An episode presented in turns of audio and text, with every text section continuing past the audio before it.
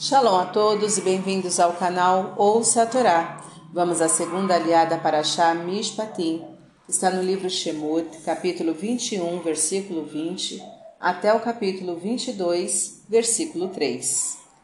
Vamos abrahar? Baruch atah Adonai Eloheinu melech haolam, asher barabanu mikol hamim venatan lanu et torato, Baruch atah Adonai noten hatorá. Amém. E se um homem ferir a seu servo ou sua serva com uma vara e o matar, será vingado. Mas se ele permanecer vivo por um ou dois dias, não será vingado, pois é seu patrimônio. E se dois homens brigarem e ferirem uma mulher grávida e ela abortar, mas não morrer, se o marido da mulher reclamar na justiça, deverá ser paga a indenização estipulada pelo juiz. Mas se a mulher morrer, quem a matou pagará pela alma dela. Olho por olho, dente por dente, mão por mão, pé por pé, queimadura por queimadura, ferida por ferida, contusão por contusão. E se um homem ferir algum olho de seu escravo ou de sua escrava e o incapacitar, terá que libertá-lo por causa do olho. O mesmo ocorrerá por causa de algum dente. E se um boi chifrar um homem ou uma mulher, causando sua morte, deverá ser apedrejado. Sua carne não será consumida, e o dono do boi será absolvido. Mas, se o boi for reconhecidamente agressivo, e seu dono já tiver sido advertido e mesmo assim não cuidou do animal e este matou uma pessoa, seja adulta ou criança, o boi será apedrejado e o seu dono também será morto. Se for fixada uma fiança, esta deverá ser paga conforme estipular a justiça. Se um boi chifrar um servo ou uma serva, o dono do boi deverá pagar ao amo três ciclos de prata como indenização e o boi será apedrejado. E se um homem cavar ou abrir um poço e não o cobrir, e se cair nele um boi ou jumento, pagará o valor do animal e ficará com ele. E se o boi de um homem ferir o boi de outro e o matar, os dois bois serão vendidos e será dividido o valor total entre os donos. Mas se o boi for reconhecidamente agressivo e seu dono já tiver sido advertido e mesmo assim não cuidou do animal, ele deverá pagar o valor do boi e o boi morto ficará para ele. Se um homem furtar um boi ou um, ou um cordeiro, e o degolar ou vender, pagará cinco bois pelo boi e quatro cordeiros pelo cordeiro. Amém.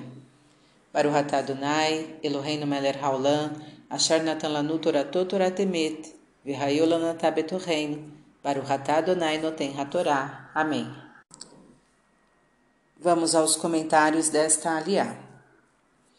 O servo deverá ser cuidado para que sua integridade física não seja abalada. Não se deve aplicar castigos que possam levar à morte, pois somente Deus é quem pode retirar ou mandar retirar a vida de alguém. Simbolicamente, ferir o servo, corpo, e o matar é suicidar-se, o que é terminantemente proibido, levando o suicida a prestar contas a Deus. Quem lida com seu patrimônio tem liberdade de tratá-lo como lhe aprouver, desde que não transgrida nenhum mandamento divino. Se houver tentativa de suicídio, mas este não se consumar, desde que a pessoa se arrependa, ela não será culpada. O ser humano deve ser protegido mesmo antes do nascimento. Pessoas que brigam em lugar público são responsáveis pelo mal que possam causar a um transeunte. O tribunal tem a palavra final sobre as indenizações a serem pagas. Para que a justiça julgue um caso, é necessário que se formalize uma queixa. Quem mata alguém deverá responder perante Deus e perante os homens por seus atos. Muito se tem falado de que olho por olho significa uma vingança, falta de misericórdia e etc. Na verdade, Deus. Deus quis deixar claro que a paga por um olho deve ser exatamente o valor do olho, nem mais nem menos. É um princípio da indenização justa, praticado por todos os tribunais do mundo atualmente. O olho simboliza um recurso com o qual a pessoa nasce, Privar alguém do olho significa subtrair benefícios inatos. Os direitos de nascença devem ser respeitados e não suprimidos. Ferir um olho de um escravo simboliza não deixar a alma ver e aprender coisas, isto é, evoluir. Neste caso, de nada vale a vida. O castigo deve ser proporcional ao dano causado, tomando-se como referencial o valor do bem para a pessoa prejudicada.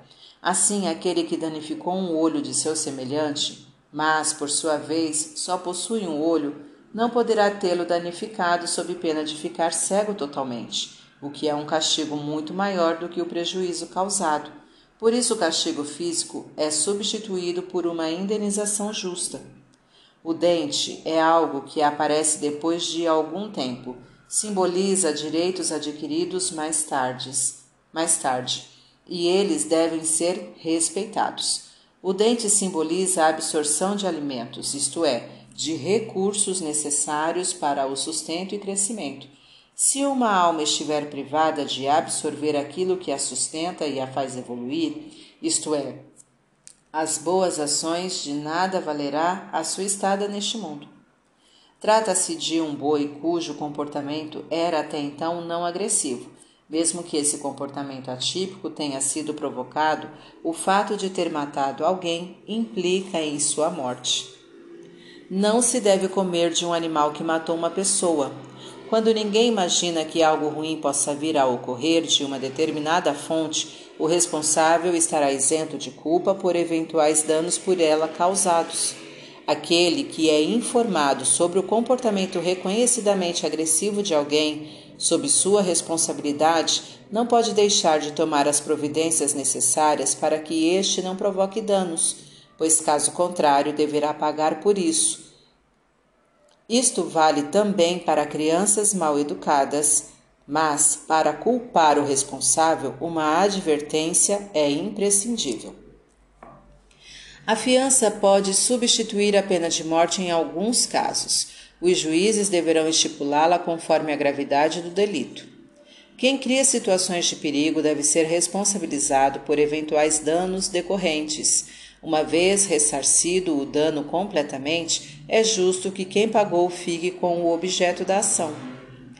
Trata-se de um boi que não tinha antecedentes de agressividade, isto exime o dono de culpa. Por outro lado, o dono do boi morto também não tem culpa. Neste caso, é justo que ambos obtenham o mesmo resultado, vendendo-se os bois e dividindo-se a receita. Pelo fato de haver antecedentes de comportamento agressivo do boi, o seu dono se torna responsável pelos danos desde que advertido antes. Como não houve perda de vidas humanas, o boi agressor não precisará ser morto, porém o dono do boi morto deverá ser ressarcido de sua perda. Aquele que pagou poderá recuperar parcialmente o prejuízo mediante a venda do boi morto. Um boi custa mais para criar do que um cordeiro. Além disso, a ganância do ladrão ao roubar um boi é maior do que ao roubar um cordeiro. O ressarcimento será tanto maior quanto maior for o capital empregado, o objeto furtado e também quanto maior for o valor esperado pelo ladrão. Para refletir. Preserve a integridade física e os bens de seu semelhante como se fossem seus. Quando for indenizar alguém, tome como referencial o ponto de vista da pessoa prejudicada e contemple-a de modo a ressarci-la de todo prejuízo. Advirta as pessoas sobre algum mau comportamento de elementos sob responsabilidade delas. Não se exima de cuidar do meio ambiente nem dos elementos que estão sob sua responsabilidade, de modo a evitar que danifiquem a vida e ou a propriedade do próximo. Se quiser fazer uma queixa jurídica, apele a um tribunal competente. Saiba que é um pecado extremo suicidar-se. Se você não propicia à sua alma recursos para evoluir, está vivendo uma vida sem sentido. Para exercitar. Você acha que sua alma está satisfeita com a vida que você leva? O que pode ser feito para melhorar? Comente, comente abaixo. Tá gostando do conteúdo do canal? Então curta, comente e compartilha. Se ainda não é inscrito, se inscreve, ativa o sininho e fica por dentro das novidades. Shalom a todos!